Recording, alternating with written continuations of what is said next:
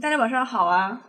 嗯，这里是插画师和动画师施开达。今天晚上的话题是聊一聊经济下行对于画师们的一些影响哈。今天晚上邀请到了三位插画师，有一位呢是我们的熟人，就是插画师饭盒子，然后还有两位插画师，一位是安娜，啊，另外一位是阿冷，请安娜还有阿冷自我介绍一下吧。大家好，我是安娜，目前呢是一个自由职业者，之前是做设计的，智能机器人的 GUI 设计。然后这两年呢，主要是在做插画方面的了。今年开始经营自己的特效类短视频账号吧，名字也是画皮的安娜。嗯，阿冷，嗯，大家好，嗯，叫我冷君就好。然后我这边是目前是属于在游戏公司工作，目前还是在职的状态。然后我这边的话，可能更倾向于比如说漫展啊、二次元和动漫周边一类的一些工作。目前只在微博上和 Loft 上，嗯，会经营一些，然后就一般叫叫我神公司冷军就好，谢谢。嗯嗯，我的话，其实我今年嗯正在努力转型中哈，因为之前的话更多的是做一个乙方的插画师，然后就我越发感觉就是经济下行对乙方的影响实在太大了。今年开始就正在做一些呃往文创方向的一些转型，像我今年就开始做一些手办之类的尝试了。那么我们就正式的进入今天的话题了，就是，嗯，大家有没有感觉到经济下行呢？经济下行是否对你的职业产生了一些影响呢？嗯，就是经济下行，肯定大家都会感觉到嘛。因为我是在上海，然后上海这边封城三个月，大家也都是知道的。因为二零二二年大家都觉得可能会是一个好年头，就是年初的时候我会接到很多的私单，然后这些私单呢，就是包括公司做的一些文创。或者说是一些公司文化类型的，或者说是一些，就比如说支付宝这种客户的，他们会做一些提升自己本身的这种品牌效应的一些东西。但是呢，封城的三个月过后，现在这些单基本都没有了，都是在做一些非常实际的包装设计。哎，我也是这种感觉，就是封城之前真的有很多那种需求，然后封城之后真的减少了，他们的需求就会变得很实际。你刚刚说到封三个月嘛，我觉得我这边影响可能比你们两个。提到的可能还会再大，因为是我这边不是一直在职嘛，在快解封的时候，我就收到我们整个工作室被砍了的消息。哇！就当时没有正式通知嘛，然后但是各个同事的群啊都会在说我们这个工作室没了，什么整个都没有了，巴拉巴拉，然后我就特别慌张，然后后来。后来等到通知的时候才知道，因为我在的这个组的项目是已经上线了的，所以暂时保留下来，然后挂到整个大公司的其他工作室的名下去。从解封到现在，呃，其他的组或者说是同事们都不是被砍了，要不就是直接卖给其他公司了。哦，他们是离职了还是？嗯，有自动离职的，然后但是大部分是被裁员了的。然后因为在游戏嘛，然后真的是冲击蛮大的。本来是想要不要去找新的工作，然后后来我去跟猎头聊，就跟我说说哪个公司的哪个岗位可能说哦要有几十个画师再去争一个岗位，我就觉得好可怕。哦，太卷了。对，因为我的感觉，像游戏行业这种画师要求又高，而且本身其实画师的人力并不是非常值钱的行业，它就非常的内卷。啊，我一直以为是广告类的给的少呢。广告类给的不多是不多，但是他能接触到各种各样的风格，他不会专注的让你去只搞二次元，只搞中国风，只搞一些国潮。他会强烈的告诉你说，我需要什么样的风格，你可以去做一些各种各样你想做的尝试。其实它的发挥空间，我是感觉要比游戏人设或者游戏美宣更大一点点。对。你这么说的话，就是你们可能是在年底的时候感受到那个冲击。我就说为什么我们到三月份份的时候才感受到这个冲击，也就是说大量离职的人涌涌入到了新的赛道里面，就是可能我们线上的视频的这种赛道里面。就我们可能年末的时候，十二十二月份、一二月份都还非常的嗯高涨疯狂，那三月份突然间就瞬间的一个缩水。哎，反我我我讲讲我吧，反正我是什么都做。然后我今年的话，其实上半年都还好，然后从年中开始，就是需求变少了。就之前的话，可能每个星期都会有人来问，然后后面突然就减少很多。然后其次是预算降低了，就是我们在谈判的时候就更难谈了。然后它整个项目的需求会变得非常，就像我刚刚说的，变得很基础。就以前的话，它可能会更多的嗯让你去做一些呃尝试啊。对对对。那现在的话，他们会更多的去打那种安全牌。对对对。而且我觉得这个情况，它可能跟短时间没有办法马上起来，所以我我觉得还是更多的在筹备做。嗯，做文创啊这些，呃，我不是去年我我就报名了今年九月份的呃北京的 WF 嘛，就是 Wonder Festival 那个展会，然后我就一直在准备这个东西，但是我就很担心啊，因为这个展会真的很容易被疫情影响。是的，是的。其次，就算你能够正常的开展，但是人流量真的很少，所以我就特别的焦虑。我就想，我九月份去北京，真的会有人来看吗？会的，会的。就算是有人来看，然后我东西真的卖得出去吗？卖得出去，可以很负责任的告诉你，因为。因为 WF 是全世界最大的这种玩具展，就算没有对这个东西稍微感兴趣的人去看，但是它的核心玩家玩玩具的这这帮老爷们儿们还是会去看的，真的。这达达老师在的这个场馆应该是一个就是都是自创者的一个场场馆，这个场馆其实它提供了一个非常好的效果，对这个效果就是创作者之间可以互相联系。真正这个场馆里面玩玩具的都是对玩具感兴趣的人。其中就有各行各业的，这样我是觉得其实它的社交意义大于它本身的这个展会买东西的这个意义。啊，反正就是我感觉还挺困难的，因为怎么说呢，像今年这种情况，我觉得作为乙方转型的话，它又是一个冒风险的尝试。我想说一下，就是我周围看到的一些人哈，就是我感觉最没有影响的确实是体制内的人，但是也要看岗位嘛，有一些岗位或者说是有些地区，他们体制内也是降薪的。他是没有这种影响的。他说他们反而过得更好了，嗯，因为他是从事烟草行业，在疫情期间反而更稳定了，嗯。然后还有一个话手说，嗯，外包反而变多了，嗯，这个我觉得很奇怪，为什么外包会变多？哦，这个我知道，我知道，是因为是这样的，就是在广告行业内，针对于你养一个画师和外包，这是两个选择，就是。往往现在广告公司是这样的，就是它的广告单没那么多了，然后你养一个画师的开销可能会更大，所以说就是刚才安娜说的那个，就是三月末那么多人涌入那个行业，就有可能是很多广告行业的画师直接被裁掉了，然后直接就去了。但是，呃，如果他去做外包的话，可能这个价格相对较低，他自己去交个人所得税，然后这个事情就会变得比较好谈，然后他能搞定一切。然后这个事情就是更好说一点，对，主要是广告广告行业之前做的一单是，呃，统一家的一个非常有名的一个子品牌，然后当时给我的价格是五 K，但是后面呢，但是他后来他再找到我再去做其他包装的时候，说他的预算只剩两千和五百了。哇，这个太夸张了，就非常的夸张。给我做的那一单也没有非常的难，甚至于说比他现在给到这个要求甚至。还稍微简单一点点，就是根据我的判断来说，对对对，所以可能外包变多了，并不能说明这个行业还在繁荣，只能说明这个行业越来越下行了。就是很多他可能他去妥协了，做的不好的、便宜的，但凡能出街的他就用了，就这个概念。对，嗯嗯嗯，对，现在大量的下沉的单子，它就是这种重复性的需求。对对对。呃，真的，我觉得，我觉得现在很多单子都不太需要你去动脑了，就真的是，呃，它感感觉你一个模板就贴来贴去，贴来贴去，就换换一点东西，它又是一个新的话，就这种感觉。是的，是的。哎，啊，那我们进入下一个话题哈，就是一些常见的应对经济下行的策略。像现在的话，像考研、还有考公和考编的人特别多，你们怎么看呢？我觉得考研的话，就是年龄小，然后没有什么束缚的话，其实可以试一下。如果家里条件合适的话，因为我刚好朋友家人都有在国外的，考研出去的也有，工作出去的也有。嗯然后，嗯，其实在国内外的发展都是差不多的，都是看自己的能力和机遇吧。国内外的区别无非就是可以更多的扩展一下自己的见识、思维和学习到一些新的东西这样的区别而已。嗯嗯嗯，那考公考编呢？因为呃，我朋友的话还是有几个都是在编制里面的，还有在考了，就是去去考了试的，在银行和税务里面也有工作的。结果我我们之间互相聊天吃饭的时候，都是互相羡慕的。他们很羡慕我自由，然后我很羡慕他们稳定。我觉得考公考编的工作的话。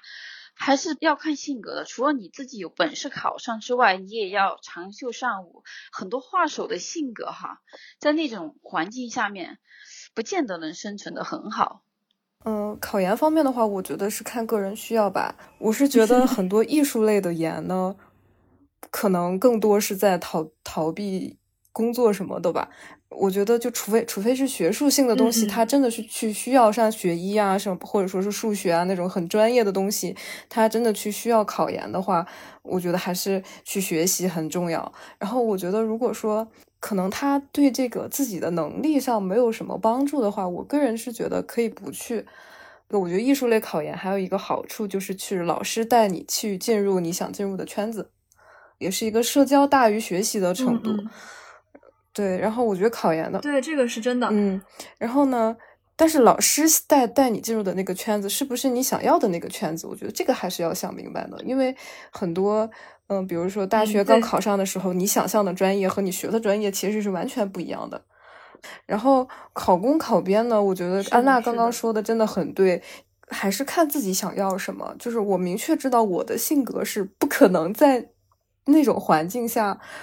能够生活很好的，我就是从一开始就坚定好了，我是不会去碰这一这这个行业的。是可能还是更多是看个人自己的需要。有的人可能就觉得我过上稳定的生活，然后，嗯，其他的对我来说没那么重要。嗯嗯。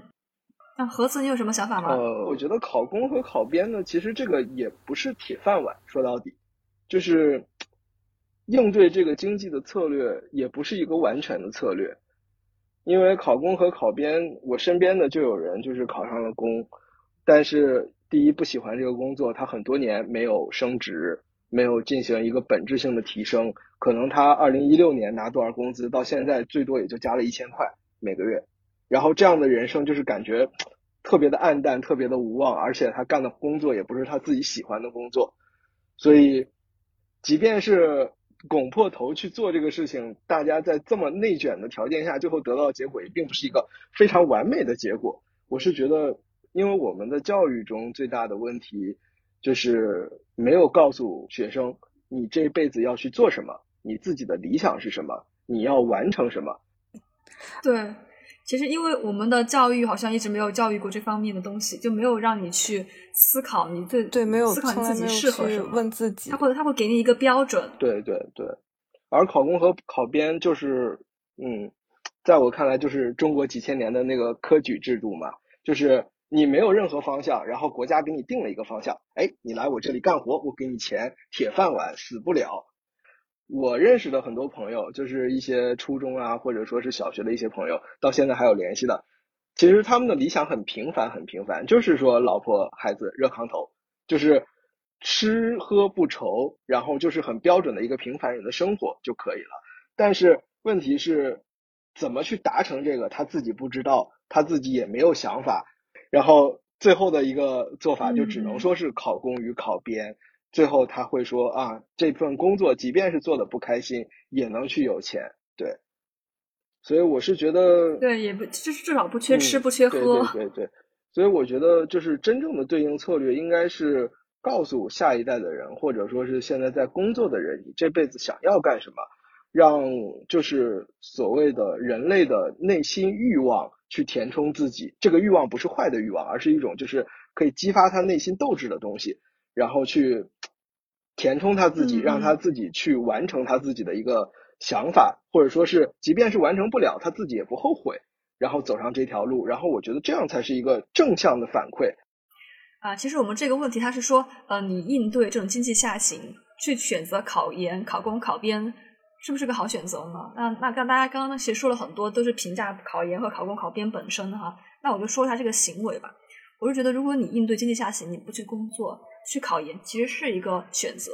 嗯，之前有人就私信问我说，学习艺术专业要不要读研？然后我当时回答就说，呃，你在学校里面课堂上学校的学到的东西，只是你能获得的东西里面最不值得一提的一部分。几年的时间是可以帮你减缓就业的压力，而且你也可以去思考更多呃你未来的发展方向。但是前提是你这几年你不要浪费时间。就很多人他可能就是白白的挨过这几年时间，什么都没学到。像我自己考研的话，其实我是很清楚知道我还缺很多东西。就是我当时读完本科的时候，觉得我什么东西我都不懂，我要去补充一下。因为我当时学的设计嘛，就太太过于理性了，跟我想象的这种艺术不一样。然后我就想去艺术的殿堂去熏陶一下。然后至于考公和考编啊，因为我的身边的玩的好的，大部分都在体制内，要么是公务员，要么是国企。其实我个人觉得，对普通人来说哈。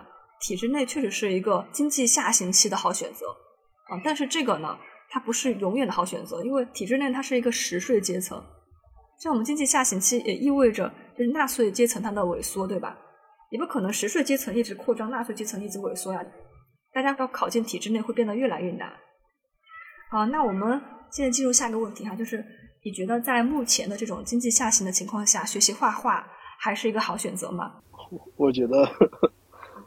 喜欢就学呗，对，我觉得就是看目的吧。如果学画画这个东西是，如果你是喜欢的，那你任何时候都可以去学，任何时候都是好的选择。但我觉得，如果只是为了吃饭，或者说只是为了生计，嗯，可以有更多的选择，不只是这一条。然后画画这种也很看天赋嘛，虽然大部分是拼基础，但我觉得，嗯，如果说不是很喜欢，或者说是勉强的话，是真的没有必要一定要走这条路。嗯，对，就绘画是一个持续精进的技术，有这门技术可能比没有技术的人就长期来活得好一点。但是你想那种三个月成为大佬，三个月就能怎么怎么样，一个月收入上万这种，就不要想了，那种就是割韭菜的，而且今年特别多。嗯，是的，我觉得像画画这种东西，它毕竟还是要拼时间、拼拼积累的，包括长时间去养成审美的观念，这些东西都不是说一蹴而就的，一两个月就能养成的，可能说是好多年，或者说是看过很多东西才会形成自己的一个审美的观念呀，包括呃手上的功夫啊，这些都不是说现在学马上就能挣钱的一个事情吧。嗯嗯。像画画，其实它是一个比较长期的过程，但刚才大家也说了，然后现在主要是经济下行的大前提下，其实哪个行业都不好混。你别说画画了，就是 就是就是一，而且画画而且已经很卷了。画画是什么样的一个行业？之前我那个老师说过，画画和插画其实是一个盛世行业，就是当经济特别好的时候，我们的行业会特别的发展，特别的快。而且就很多人喜欢各种各样的美学风格，他们会表示出我愿意给你这个投钱，我愿意给那那那个投钱的这种想法。但是，一旦经济下行了，画画这个行业就只能满足最基础的美的需要。就是现在去学画画，跟已经会画画的大佬中间肯定是有差距的，对吧？现在这些大佬都接不到单，然后再让你一个去学画画的去接单，你觉得这个事情是可能的吗？两年前入职跟现在的概念肯定是不一样的。在我一八年入职的时候，我甚至都不知道 PS 该怎么用，我都可以入职去拿这份工资。但是到现在，你觉得这个事情还可能吗？肯定不可能。他肯定要求你最少会一到两种风格的很成熟的一种表现。所以现在学习画画肯定不是应对经济下行的一个好的对策。但是如果作为一个个人的提升或者说是修养提升，我是觉得可以的，没问题。不要抱着太强的目的性去学它就好，真的。嗯嗯，啊，我觉得他问这个问题的人哈，他可能是看到那种呃那种画画的 广告，对对。比如说你学了这个画画啊，三个月你就会成为大佬啊，然后马上赚一大笔钱啊之类的。可能你几个月课程就回本了。我就是看了不少这种广告。嗯嗯嗯。我我只能说不要去相信，真的。你你要去看你这个老师他自己，他可能能够养活自己的方式就是教课。对对对。啊，因为因为我是做这行的，其实我很清楚，就是怎么说呢？啊，插画师的实力只是一部分，你需要有渠道去接到单，啊，你需要一个窗口去经营你自己。比如说像我的话哈，呃，说实话，我能接到单是因为我在经营社交媒体，我在社交媒体上保持活跃，而不是因为我画的怎么样，真的是这样的。嗯，是的，我我这边也是，就是我这边是上线项目嘛，呃，会有自己的一些作品，然后会被大众知道，然后这个时候我才会接到一些外包的呃单子的这种请求。但是如果说像我平时之前，其实能力是接近的，但是呃，内容可能只是我自己爱好的一部分的话，就是不会有这种商业稿会到找到身上的这种感觉，还是需要起跳平台的。嗯，那我们就进入今天最后一个话题了，就是呃，为了应对这种经济下行的情况，你打算怎么做呢？大家有什么打算吗？就是对未来的规划。我的话是走一步看一步的，因为像疫情这种突发状况是任何人都不能预料到的，所以我觉得就是把我手上能够接触到的东西，包括我想做的东西，能做好做到，然后能够为自己应急，会有一些就是储备的感觉吧。然后其他东西就是更多是在看形势，再去考虑下一步的打算。嗯，我的话。我目前觉得哈，就是在这种情况下，就是算算是一种极端的情况下，要先调整自己的心态。就有些人可能会因为这种陡降而变得非常的慌张，对，是真的。慌张之下就很容易走错路。就是有时候你选择的方向远比你就是做出的努力要重要。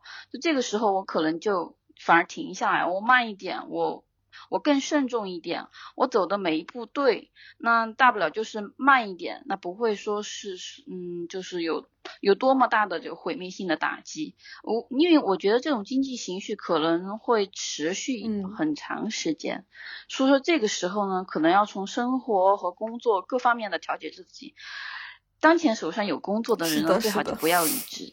然后，如果你需要工作的呢，就去找工作。就是大方向不变的情况下，大方向降低一点，慢慢做。但是工作呢，就是收入方面不要失去它。对。大盒子呢，有什么想法吗？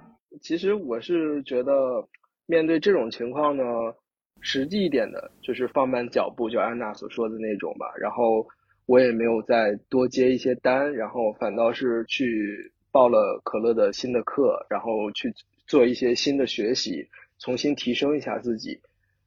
我的方向跟可能其他人不一样，我是只想去做这一行的。所以说，在这种经济下行的条件下，如果有工作的，我觉得可以选择先保住自己的工作，做好这一部分。然后，嗯，加不加工资其实都无所谓，先保证自己的温饱就可以了。然后，其次就是说，在这段时间去提升一下自己，因为我是觉得市场这个东西嘛。低迷两年三年，但它不可能一直十年二十年这么低迷下去，它总有一天会回来的。这个时候，你做到这个行业的，就是不要说是 top 了，就是说做到腰部，都会有很多人来去找你，重新再做这个单的，只是说不在那个爆发的时期而已。对，就还是要调整自己，真的。啊，我前段时间真的很低落，因为我感觉我就是我做了呃很多努力去创作的东西，没有什么反响。另外一个呢，就是整个经济大环境、整体社会氛围的影响。就当我跟大家聊天的时候，大家都在表达消极的信息的时候，就我的心情也是会受到影响的。其实我觉得我能够这么快切换出来，还有一个原因就是说我一直对自己花钱很有克制。我是这样的，就是我把自己看作一个公司，我每个月定时给自己发工资，然后我在花钱的时候，我还会有一些设定的限制，比如说我最近很想买一个手机，但是呢，我不会马上去买，而是说我一定要达成一些任务才允许自己去买。这样的话，让我更能去应对这种经济下行的情况。有用，有用，真的有用。对对，我相信迟早会过去的，这个这一波迟早会过去的，就可能就几年的时间吧。那我们今天晚上就聊到这里哦。好的，好的。